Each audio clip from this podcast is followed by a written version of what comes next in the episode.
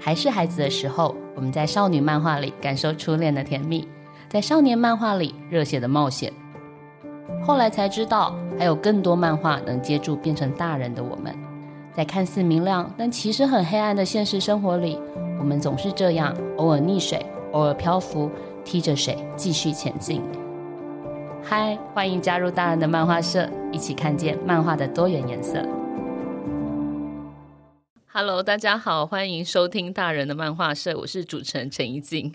我现在真的觉得有点可耻，就是好久不见，我可以这样讲吗？可以，可以。哎，解封之后你出国玩了吗？我现在在问谁啊？谁？谁？这不是只有一个人的节目吗？怎么会有第二个人的声音？对，各位各位各位听众，大家好，对不起，真的好久不见了哈，我回来了。那是这样，今年初的时候啊，我跟那个本节目的制作人洪群令去了一趟法国。哦、oh, 呃，所以他是我们今天的来宾欢迎群宁，耶耶耶！哎，谈到法国，大家的第一印象是什么？呃，巴黎、艾米丽，然后浪漫、舌吻。我觉得想到想到法国，第一个真的想到巴黎。大概没有人会想到说，你怎么会去一个这么遥远的安古兰？安古兰其实是一个，呃，我这样讲好了，安古兰是位在法国西南部一个叫做夏朗德省的地方，是一个小小小的小镇。这个小镇大概是二十一平方公里，我查了一下，二十一平方公里在台湾最小的可以比拟的只有连江县。OK，行政区来说，所以我们今天是要讲一个我们去一个法国，然后没有听过的地方，是你们没有听过，哦、挑衅听众，听众没有听过的地方，嗯、只为了一个。法国安古兰国际漫画节，OK，okay 我们今天的主题就是要来聊一下我们两个的法国安古兰国际漫画节之旅，今年一月底发生的事情。没错，就是在呃二零二二年十月开始可以解禁出国之后.我们两个第一个选择出国的地点就是要飞十七个小时再搭高铁去到的一个小镇安古兰。安古兰真的很远呢，远超远。但我其实觉得还好，是因为我已经去第五次，我已经很习惯中间的转车啊、转机啊或干嘛之类的。但是我比较意外的是，你知道今年的飞机飞超久？我不知道，因为航线改变。然后我听说航线改变原因是因为俄罗斯跟乌克兰的战争的关系，哦、所以它可能会比较长。以前不会飞到十七个小时啊。那群里你自己搭了十七个小时的飞机来到这个地方，请问 你的心情如何？呃，因为我记得那时候飞机是晚上十一点。从桃园机场飞，然后我就想说，嗯，我就是睡到呃，我先搭到巴巴黎那个戴高乐，然后是早上六点。我想说，嗯，那就是刚好在机上睡睡，起床，白天就是在巴黎玩一下，再去安古兰，就我完全错了，十七个小时是一个煎熬。然后因为呃，我的飞机是初大年初一吃完年夜饭，隔天我就坐。高铁去坐飞机，然后等于是我到法国的时候，我的精力已经全部没了，因为你就是跟家人吃饭嘛。然后 你妈妈会听到吗？妈妈妈妈没关系，妈妈 OK。好，然后就到那边的时候，又要紧接着呃转车到那个小镇，那小镇好像还要搭高铁两个半小时才到。差不多，差不多。对，所以基本上我觉得去一趟这么远的地方。只为了要参加一个漫画节这件事情，要么就是很喜欢，要么就是你有一些好处，你才会想要去。那你是哪一个？我觉得我是介于中间。我觉得我对我是被骗，怎样被骗了？没有没有，我觉得我是有一些很喜欢的漫画家，所以才想要试试看。我跟各位那个背景介绍一下，就是我为什么听起来不太惊讶，是因为我已经去第五次了。所以当我在跟洪群宁说我要去安古兰的时候，讲的一派轻松，但我没有告诉他中间有这么多困难。其实对我来讲，已经不是什么很很很长的旅程的事情。反正我就是一直非常期待这件事。但我一直也非常好奇，群宁小姐为什么会愿意在大年初一的时候吃完年夜饭之后，坐了这么远的高铁，还要再飞这么远，再到巴黎，然后再从巴黎再坐这么远的车到安古兰。到底一开始起心动念是什么啊？呃，我觉得一开始就是你在那边说，哎、欸、哎、欸，你大概是九月的时候有密我说，哎、欸，明年安古兰那个时间确定哦，你要不要跟一下？然后我、哦、对我一开始想说，这个机票略贵，是对我思考一下，而且而且不止机票，你要在巴黎住，你要在法国住宿，那个钱是呃，反正我就是。呃薪水直接喷完加年终奖金这样。对不起，对对，但是嗯，会有兴趣想要进一步考虑，有一个原因是因为因为听你讲很多次，然后其中也有我很喜欢的漫画家会去。那另外一个原因，我觉得也是比较私人因素，就是呃要解封，真的太久没出国，我又不想要跟大家去日本那么多人。大家都会去的地方，我想要去一个远一点的地方，看不一样的地，不一样呃世界，同时又是至少我熟悉的领域，所以最后我就决定说，那不然去安古兰好了。但我实在是蛮惊讶，今年的就是班机客满的状况了。坦白说，今年十七小时真的非常的痛苦。对对对，因为我记得我去年去的时候还在疫情期间嘛。嗯超级舒服哎！我在 长荣的班机上面，我可以一个人躺三个位置，从来没有在长途班机睡得这么好。而且听你那时候说，去年那个住宿的钱是便宜到一个哭出来，是吗？嗯、呃，去年很好定，然后又没什么人，然后也没什么人，然后今年的价格是翻倍。对，你你这样想象好了，因为那个小镇跟大家汇报一下那个小镇的状态，它大概平常就有四万多人，它可能就是比如说你突然彰化办一个呃。国际漫画节，然后呃，即使外国人来到台湾，你还是要搭，不管是坐客运，不管是坐高铁，坐高铁还不会立刻到，你可能还要再稍微转一下，走一下。然后、嗯、那个小镇，它有的民宿或者是 Airbnb 或是饭店，就那几间，大家就是要抢那些名额。是，然后你有时候还不一定抢得到。然后它涌入了。呃，好比这一次 Blackpink 在高雄的双倍以上的人数，它将近有二十二万人次在那四天出现在安古兰小镇上，为了要看这个漫画节。对，那到底看什么呢？到底怎么这么多人来看呢？这就是我想问你，你看完之后心得如何？我觉得我用一个比喻好了，它就很像是呃，小时候不是都会在书局有卖什么呃惊喜包吗？嗯，然后通常。一般惊喜包打开就是一些有一个很棒的东西，其他都是烂烂的东西。但是呢，这个安古兰的漫画节对我来说，它就是把全部 S 级的牌卡最好的东西 就收集在那一小包。你怎么开，它就是一定是最顶级的。但是你要走到很远很远很远的地方才可以买到那个东西。哎，你这样回想，我讲起来其实。我第一天见到你的时候，脸蛮臭的，因为我蛮累的。我就说我从过完年搭飞机，又转机，又是又又转高铁，整个很累。对，然后呃，我觉得回到那刚刚说那惊喜包的的的比喻，我可以稍微简洁一下那个里面的顶级卡有哪些。好，太好了，看我想听你的想法。今年呢，我觉得这一包惊喜包最令我。兴奋的是有呃《盛唐教父》的作者，OK，池上辽一，池上辽一，然后还有我们的创哥，我们的《进阶巨人》，好想唱他主题曲，对的，专门他就是一个展，然后还有伊藤润二，伊藤润二哦，对对，然后还有一些你们可能不知道的 台湾漫画家。你真的很失礼。啊！没有，还有我们，我们好像第第几集有访问到的李龙杰，然后跟我想一下，哎，糟糕，我只访问龙杰，在这一次去的人里面，本来还有一位要去，本来还有一个韦黎若明，对他确诊，然后还有我们接下来的集数也会来到现场的几位，然后周建信还有龙杰会再来一次，没错，没错，没错，然后其他还有一些呃。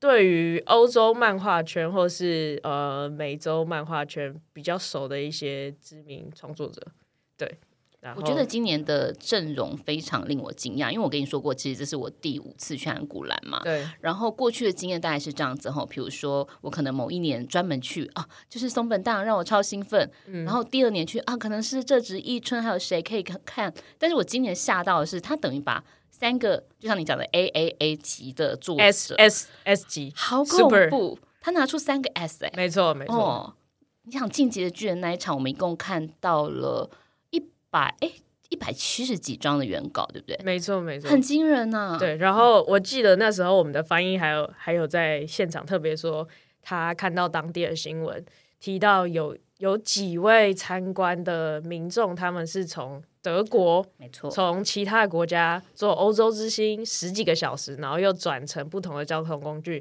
只为了来到那为期四天的进阶巨人展。那一个光是那个展览就有一万五千人次进来参观，而且每一个时段都是爆满，它需要被预约的。对，这应该也解锁你被国际媒体采访的成就。欸、没错，没错，没错，这真的很有趣的一个经验。哎，这经验就是呃，我们是在展前一天，它有点像是呃，对媒体开放，对媒体开放的独家独家场，然后我们有幸有机会到。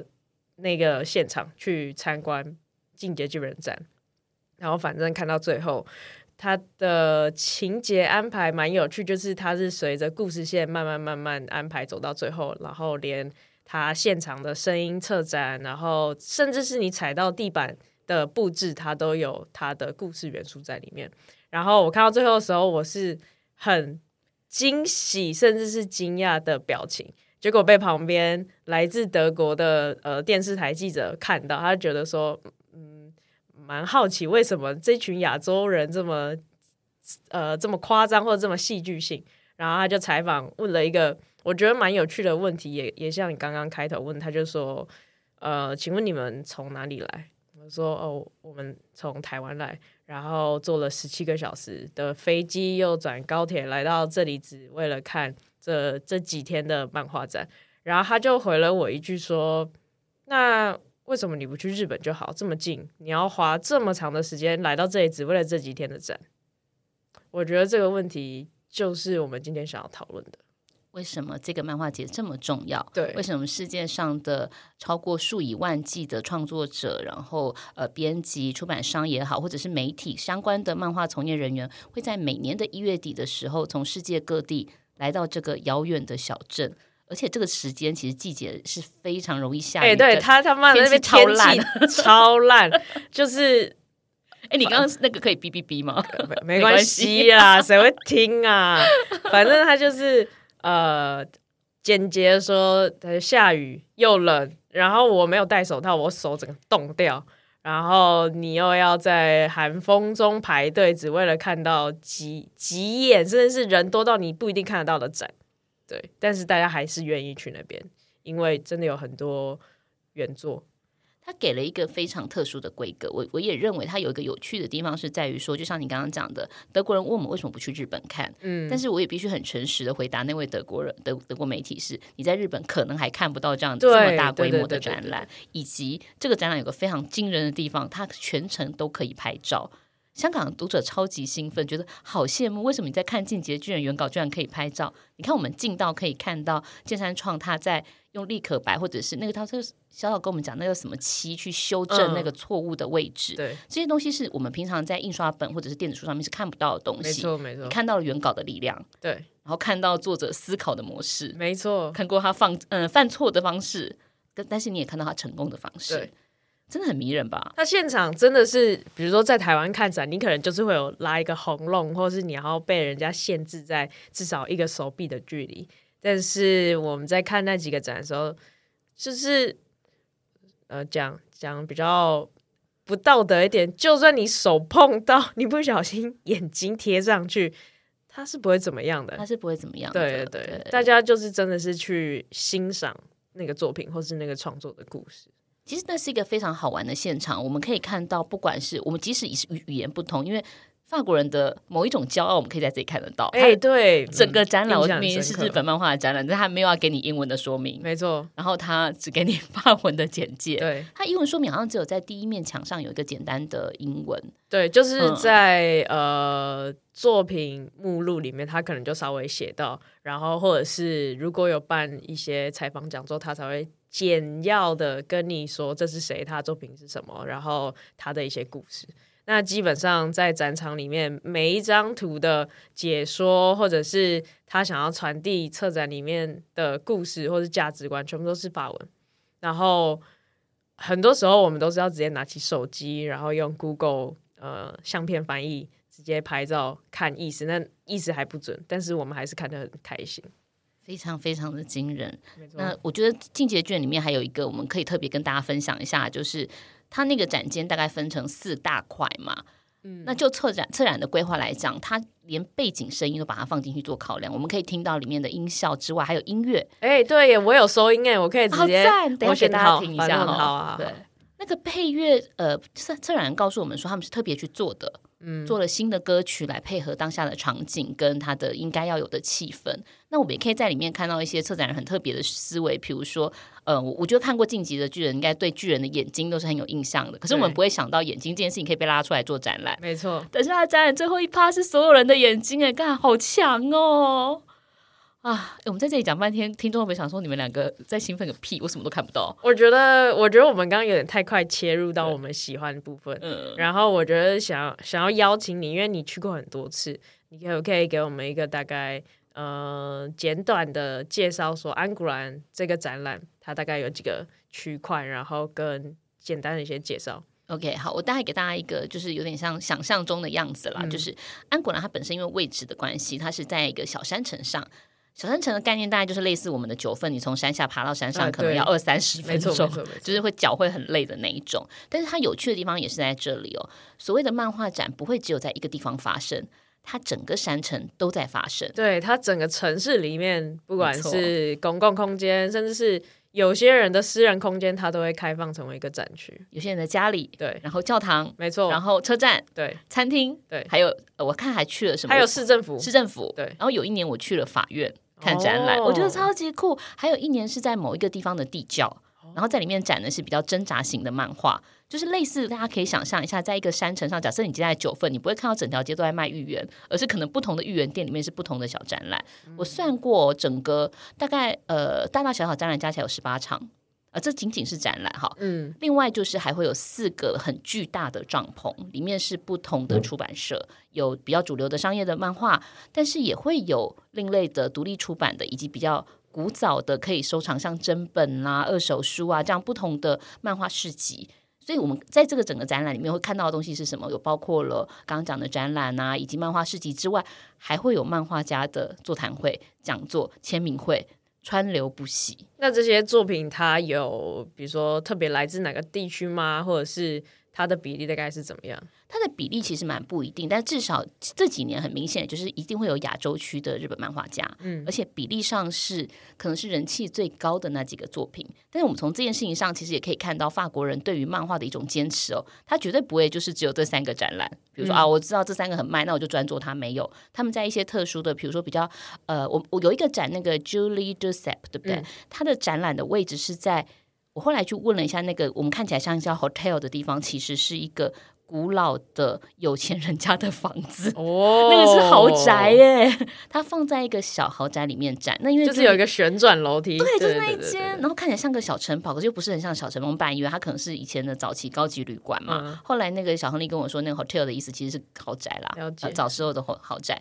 那类似上，为什么 Julie 会被获选来这边展览？谁是 Julie？Julie 是一个加拿大的漫画家，一,一个女性漫画家。嗯、那她其实。呃，去年他是去年安古兰的漫画大奖的得主，那这也是每年安古兰漫画大奖得主在隔年都会有的一个展览，非常的惊人。大家有机会可以去看一下我们的脸书，我们上面有介绍他的作品。那他其实是一个女呃，充满了女性呃女性主义者，你可以这样看。但是他的漫画里面有很多很微小的细节的东西，在那样子小小的空间里头来做展览的时候，反而特别的有趣。在这样的一个漫画节，为什么可以吸引到世界全球这么多人来？还有另外一个我自己觉得很重要的原因是作者跟书迷的力量。嗯嗯嗯，在台湾你可能很难看到一个作者在帮读者签名，是用慢慢的聊天的、签绘的，画一个图给你要画半小时，但是他们的读者就会站在那里等。哎，对，哎，我其中有一场，我必须要抱怨一下，抱怨就是一个进步的力量。反正呢，我那时候知道有我很喜欢的池上辽一，我就把一本你可能已经二十岁的升堂教父的漫画，我那时候还特别看那个售价是一本九十九块的时代，oh. 然后我就把它放在我的行李，一路飞飞飞飞到巴黎，再坐高铁到安古兰。然后我那时候已经调查好时间，我记得好像是礼拜五下午的时段，然后就预计要去排队。就去排的时候，发现哇，人已经排绕了两圈。然后去排的时候，我在那边站了半个小时，完全没有往前动。然后我就听到有人说，呃，这个签会它是需要抽签的，对。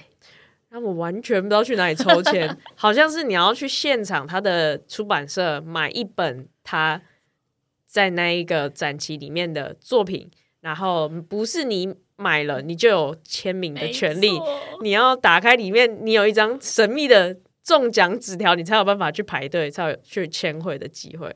然后我那时候就蛮失望，就想说算了，不然我走到那个慈善疗愈的前面拍照一下，看他们在干嘛。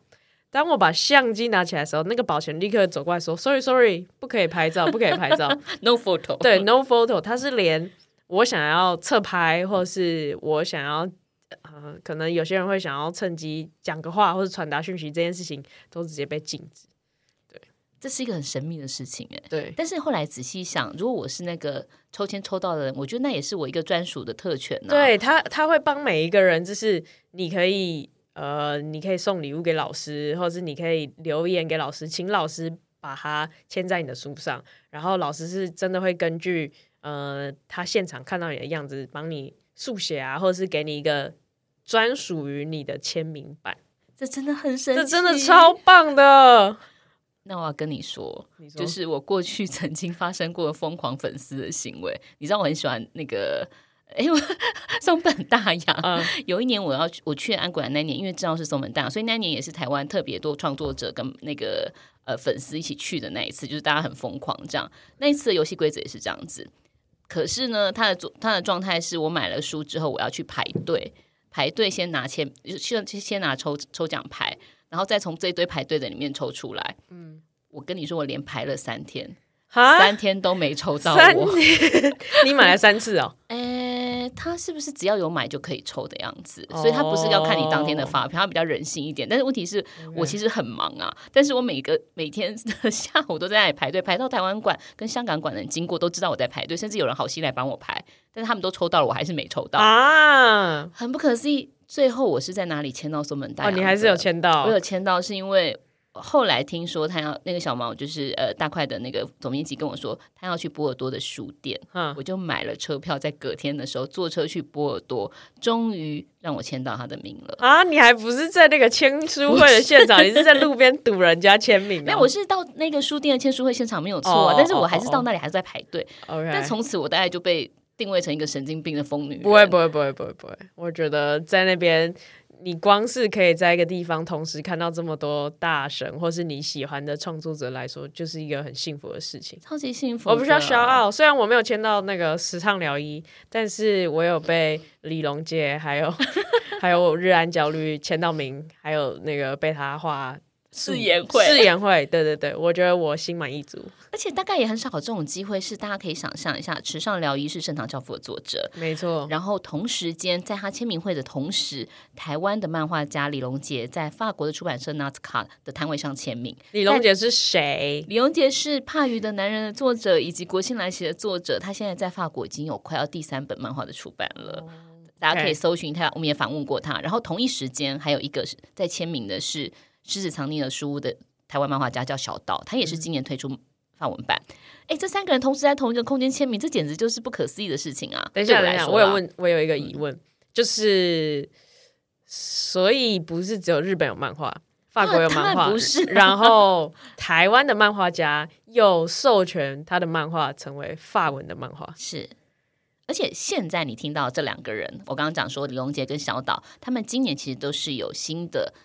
法文版漫画在法国出版的，所以呃，龙杰受邀去嘛，然后小岛是也是就是飞去那里要去参加新书发表会，这样这是一个很迷人的事情。原因是，对不起，我这样讲，虽然说可能大家会觉得，哎，我们一天到晚都在讲台湾漫画怎么样，但是各位，现在日本漫画在欧洲实在太太太红了，相对的，我们获得了一些亚洲漫画的红利。哎，对，这个红法呢、嗯、是，呃，就是我那时候先先到巴黎，对，结果我发现呢。他那个进爵巨人的红的程度，或是知晓的程度，是到他们那种平价呃快时尚的衣服，会有他的联名版的 Yep. 的 hoodie 的的帽 T，然后甚至是连你在路边看到一些广告或是一些看板，都会有很大的巨人，就是大家是会认得出这个 icon 是什么，或是那个巨人，就算你没有看到整个巨人那个眼睛那个肌肉的条纹，大家就可以知道说那是来自于哪里，那个是什么故事。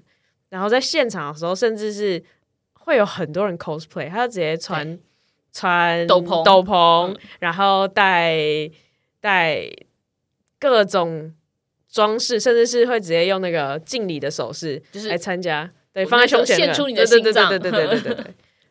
你讲到这件事情，那你应该印象很深刻是巴黎北站，对。对，我们因为今年是安古兰的第五十届，然后我觉得这个策展方跟呃文化单位做了一个非常有趣的合作，就是安古兰的官方跟法国的高铁五十个车站进行了合作，嗯、所以在五十个车站的站体里面，我们都可以看到他们今年会在安古兰展出的作品的复制化。那我想最惊人的应该就是巴黎北站了，没。错，来跟我分享一下你的巴黎北站经验。OK，我那时候在出发前就有听到你分享说有这个计划，然后我就想说啊，不是就是如果是什么台湾高铁站联名，他就只是在那个月台上面贴几个海报看板，我就想说，那我去看一下法国人怎么玩这个游戏好了，然后就特别坐地铁到北站，哇，就一去上去，他那个展现的方式是。比如说，连你在月台搭车的那个呃荧幕看板，它也是直接把背景全部换成《进击的巨人》，然后因为它那个月台有有一处好像是呃南门的月台那边在施工，就会有一些施工的围篱，围篱，它围篱上面就全部都是《进击巨人》经典画面，然后放大图贴在那边。还有呃最印象深刻的事情是他们。有一个门是玻璃，很大面的玻璃，然后他就把整面门贴成是那个洞洞的大海报。哦，对，哎，我没看到这个，有有，他他就是他那个手册上面最大的，哦、那个我没看到，哎，那个超级无敌大，好惊人哦！那个是你要走出车站，走到对象才拍得到那个巨人，就是真的是，就你就很像是说，他就是。巨人突然在那个城墙上面露出来那个样子，你要走到很远，你才真的可以看到他全部的脸的样子。我居然错过了这个画面，没关系，我拍照片，我可以分享给大家。可是那个东西让我觉得非常有趣的是，看起来很困难的一个操作，但他们做的非常的成功。对，然后你可以这么堂而皇之的置入性行销在。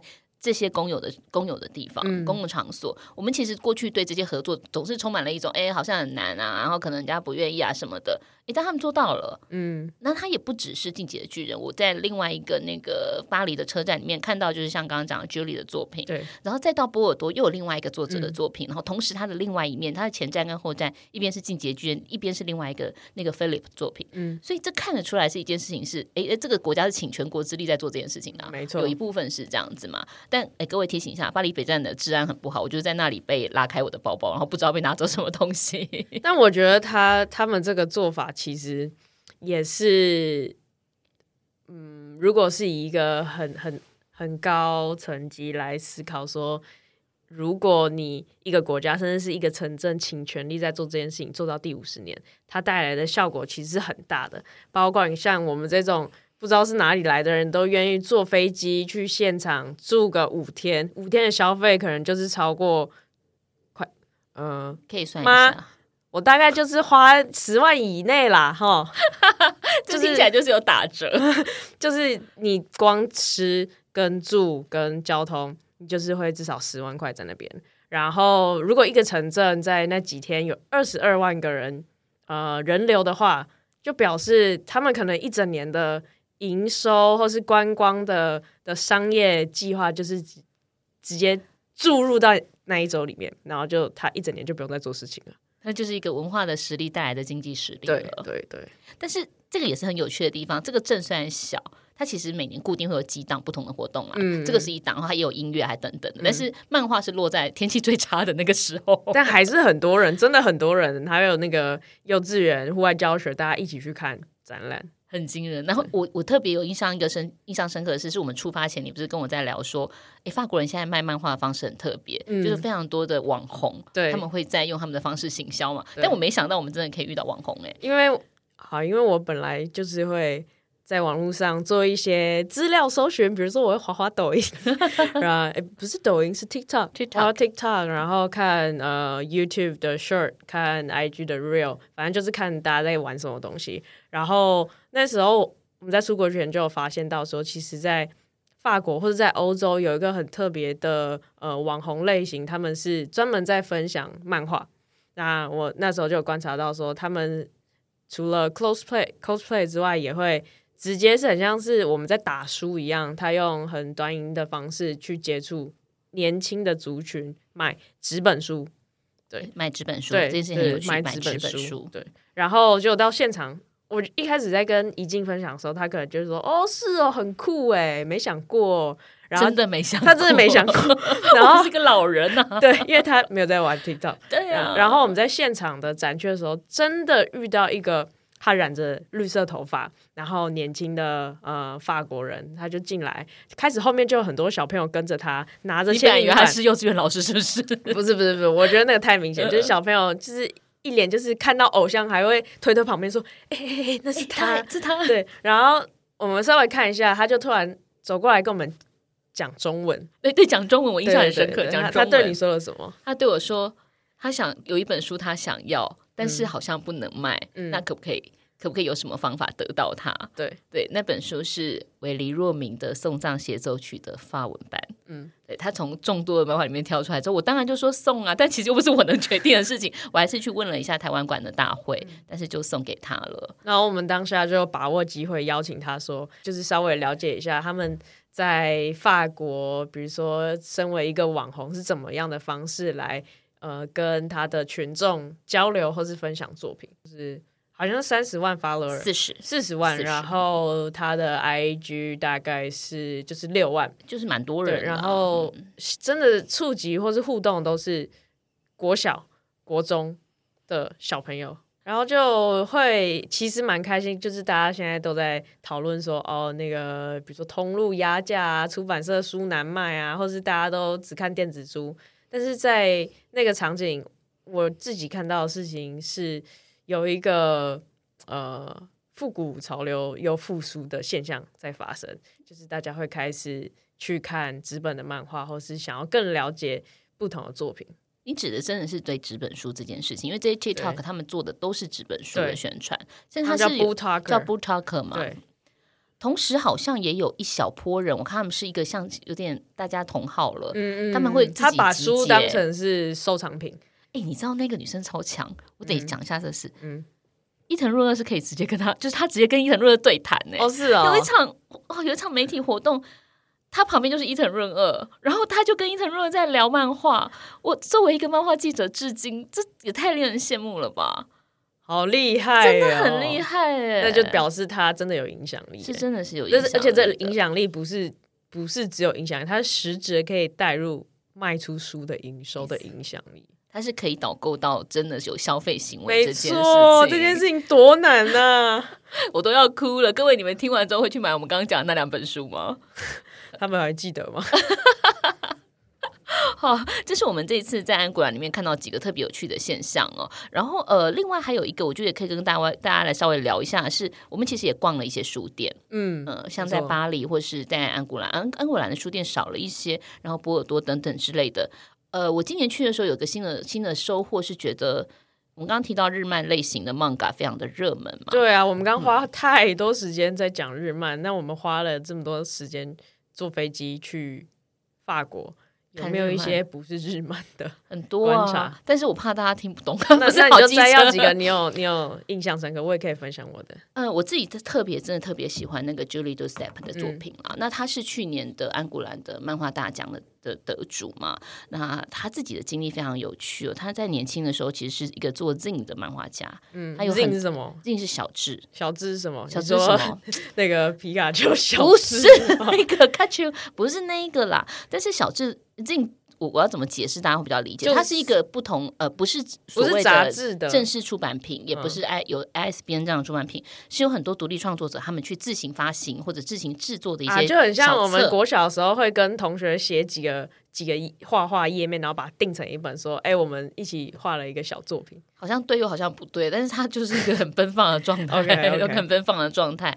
那这个作者他。其实有很长一段时间没有再画漫画了，好像是十几年吧。对，十几年。嗯、因为作为一个呃在法国做创作的女性女性作者，其实她的议题是相对前卫的。比如说，她用女性的月经的经血来作为创作的主题。嗯、可是我也是后来才知道，就是听了策展人讲之后才知道，虽然在法国经血是一个肮脏不能被提及的东西。那看起来是一个非常开放的社会，但是它其实有很多固有的思想是是是很保守的。那 Duceppe 他当时在这个状态之下，他会受到非常多的挑战。那渐渐的，他就不再画漫画了。嗯，可是大概在去年他拿到那个呃漫画大奖的时候，我觉得那个状态是很让他振奋的。就过去在一九八零年代当时所留下的东西，其实有人在看，然后有人在意。嗯所以他今年在那个漫画大，就是今年在漫画展上出现的时候，我想他心情一定是特别澎湃的。我在我们在录音前几几天，我跟怡静吃饭，我稍微聊到这件事情，我就说，在这一次去安古兰的期间，其实看 Julie 的作品，他带给我的冲击跟自己反思是蛮深刻的，包括说，呃。我是从飞飞完很长途的飞机，在巴黎很累，然后又搭高铁到安古兰去看的第二场展，就是这个展。让我当下状态其实非常不好，我超级累，我头很痛，我又有时差，我又很饿很冷，然后又下雨。到现场的时候，我被这些很不舒服的感受包围，再加上 Julie 的主题都是比较，嗯，要怎么？直接直面对，然后比较甚至我会说激进，他可能就是啊精血啊开肠破肚啊，鸡鸡直接变很长，男人，的阳痿啊，阳对对对各种，那你看了可能会想说这作品是什么？然后我在第一天当下其实我是很抗拒的，我甚至觉得说好好我好想赶快离开现场，对，但是蛮好运的事情是，嗯、呃。我们第二天很幸运的有约到他的策展人，叫 Julie Julian Julian，然后他我们在一来一往的访谈之中，他分享了许多 Julie 的故事，就像刚刚怡静提到说，他中间可能有历经一些心理上面的低潮，所以停止创作十几年。在访谈完之后，我觉得我自己有了新的想法是。呃，如果是从故事的角度去分析的话，我会觉得 Julie 就是呃原本在创作，然后历经了困难，他因为一些英雄的旅途，我不能说英雄，也不能说呃，但是我就是套入这个框架，他克服了他的困难，他得到了奖，然后他再次的找寻他自己存在的价值，或是他看世界方式。这个故事他回过头来重新洗牌了我。在前一天，因为状况不好，或是面对很不熟悉的作品时候，那些反抗，然后这件事情，它带给我的新的体悟是，或许有时候我看作品，在第一眼当下的判断，它可以先放在心里面，那后面，也许我花更多时间去了解这些人的故事，找到另外一个视角去重新认识这个。人的时候，我会因为这个人而开始回去再欣赏他的作品。我我在想象中啊，这个展览被放在那个屋子里本身是非常有意思的。嗯、就是你记得它那个旋转楼梯，对，他要走到二楼，然后在很窄、嗯、很窄的、很窄很小空间，然后画面又很大，每个都是血，每一个都是。呃，不是四格漫画，它可能都是十格这样一格一格，但是它可能落在一个 A 三或者 A A four 大的一个画作里面，而已。他的作品都小小的，对。然后我又看不懂法文，大部分都是法文，而且他几乎都是手写字，他非常少用电脑上字。对。那你从他的作品里面，我觉得那个不舒服感，或许有一个很大的部分是来自于他作品里面那些线条跟图案的密集。对，我觉得他是我不熟悉，然后议题又很粗暴、很直面、直接，然后。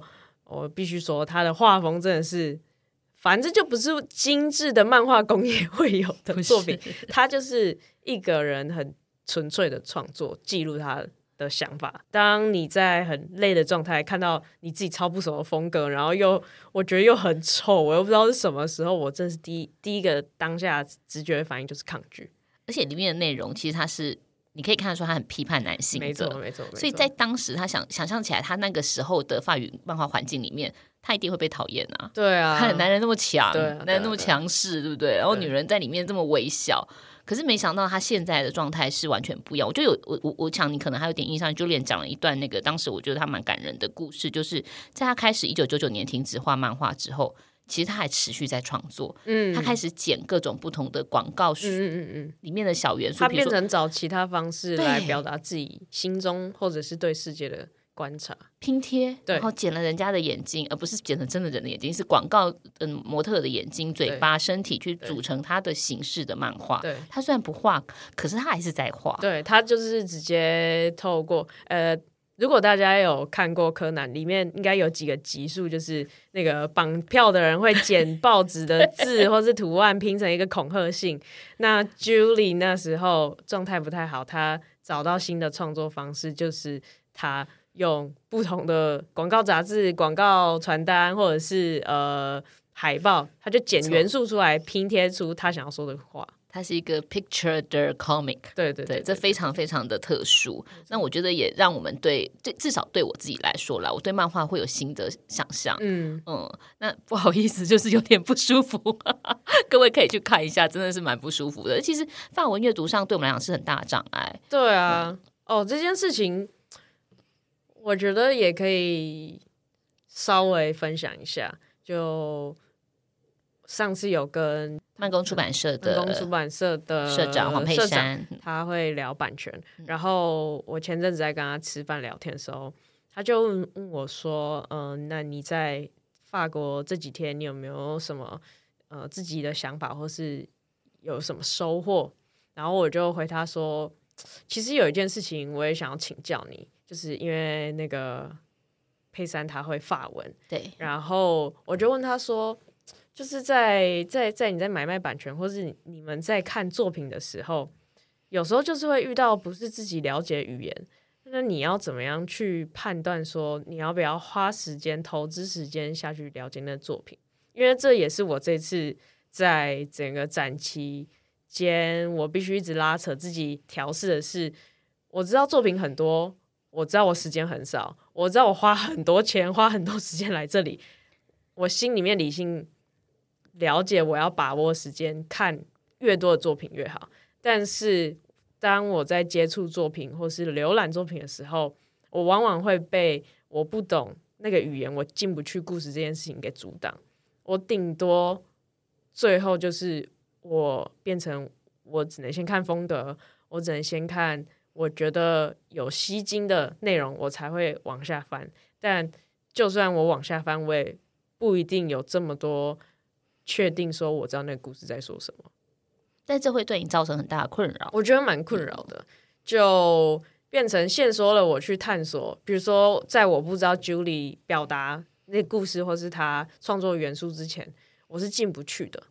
对，如果没有我们采访他的策展人讲的那些故事，我可能就会直接挡住，不再往下了解他。然后有些作品也是，呃，我。如果跟他文化没这么相近，我不确定他想要表达什么时候，我光看画面，我不一定能够猜到他的故事。但是有一些反例，我记得我们在上次吃饭的时候有聊到，呃，有一个展览是在讲，呃，战地记者，对，一个女性战地记者的故事，一个女性战地记者，她是呃，应该是法国有纳粹有二战。开始各个事情发生，然后展展场的有一个空间，就是他们花了呃很大篇幅讲这个人的生平故事。但是一样都是法文，我看不懂文字内容，但是因为这个人的故事是我可能小时候在历史课本，或是我们必须呃被教导学习的不管是道德或者是普世价值，我可以猜得到这个故事在讲什么。所以即使我不了解他的文字，但是我能够推测出这是一个女生，这是一个呃必须在战争战乱时代想办法存活下来，必须成为呃间谍，或是他会成为记者去推翻一个政权的故事。没错，对，那个那个展非常的动人。对，我看到后来时候真的爆哭哎。对啊，这这这就很有趣，就是有时候即使我们不了解文字进不去，但是如果那个故事是我熟悉，我可以推论他接下来会发生什么事情的时候，他就可以超脱我刚刚讲的那一群规则。我们刚上面讲这些东西，其实非常有意思的是，你可以发现它不只是漫画形式的差别，嗯，还有漫画种类的多元。对，在台湾其实我们也很难看到像这样子描述一个女性战地记者的故事的漫画。然后他的漫画里头有很多细致的，有一些些令人觉得安慰的日常。嗯，有一个个小小的画面，我看到那里为什么哭出来，就是在那个点上，他那么辛苦的那个战地记者的一生哦。有一个片刻，他跟那个男人手牵手要跳上那台车，嗯，哦，我居然在那里哭哎，就是 我想说，干，你这女人真的好可怜，只有这里是只有这个时候你是舒服的。那同时，那个展览另外一个区域，你应该有看到非常有趣，他们采访了真的很多是在做类似的女性运动，或者是、嗯、呃战地，或者是等等人权运动的受访者，但全部都是女性。嗯，我觉得这是一个做展览的方式上，我们可以在安古兰看到另外一种呈现有趣的地方。嗯好，那我们今天聊的东西有一点多，我不晓得对大家来讲会不会负担太重，还是会啊？会，我也觉得后面有点严肃。哎，其实这一集有点长了。对啊，可以收尾了，可以差不多来收尾了你。收啊，我等下还会剪掉一点。对，你要剪掉一点嘛。好，我们今天聊了一下，就是呃，那个红裙令作为一个第一次去安古兰的痛苦与美好的经验。对，那你今年的行李有很重吗？回来的时候？没有没有，我今年超不重，我只有买、嗯、买买两本书而已。你哎，你好，你以第一次去来讲，你非常的节制哎，因为我觉得我是去感受一个。不同地方的人怎么说故事，嗯、但我并不一定要带这么多书回来。对，你在讲的是我本人，没错，没错，没错，没错。我曾经最高纪录带的有一次是七十六公斤，太太重了。但那是因为刚好我先有去，所以要帮我分摊。但是有一次我自己去的时候太重，我搬搬不回来，只好花了六千多块寄海运回来。嗯、然后今年好一点啦，今年只多了一个手提袋就回来了。所以我想今年开始慢慢会收敛一点。我觉得这有可能有我们两个有差别，就是当我故事看不懂进不去的时候，我就不想要买这本书啊。可是你我不是买很多书回来也是放着啊。对啊，我就是看到图喜欢我就买了。对对对。然后我下次要做什么资料的时候，我就会从那里面捞东西出来。但即使我看不懂。他的故事的文字，好对，哎，听到这里，大家应该想说，看你这个女人怎么回事，买了一堆看不懂的东西。好，那，哎哎，我这一集我要先感谢一下我们的那个 讲干爹有点没礼貌，但是。因为其实我想让大家知道一下，就是呃，台湾去安古兰漫画节其实是有组团的，然后是文策院在呃规划这个组团。那我们今年两个是自费去，那就姑且先不要讲我们花了多少旅费好了。但是这一集节目是感谢文化内容策进院，他们有提供我们制作经费，让我们可以来把现场带给大家听，所以就谢谢我们的干爹文策院，也是谢谢我们的干妈。好，然后接下来我们还会有几集的节目会绕着安古兰转，但是它也不全然只有安古兰，我们想会来聊聊关于台湾的。漫画在世界上，以及世界的漫画现在是什么样的走向？所以接下来还会有关于呃，今年在安古兰的漫画节里头的台湾版权人员。他们开了多少会，跟多少人聊天？为什么这些人要买台漫？以及也会邀请呃来参展的漫画家，比如说像是刚刚提到的漫画家小岛和李龙杰，还有来自清水的孩子的作者周建信。建信这本作品卖了六国的语言了，哇，非常厉害，超厉害，耶、yeah！台湾要直接统治世界，哎、yeah，我不敢这样讲，我觉得这个有点危险。好，但总之，建信这本漫画在法国引发了一些些小小的讨论，是因为。可能很少有一个台湾漫画作者去到那里之后，在三天之内，或者是排了大概几个活动，我不知道，但是至少采访有超过七个以上。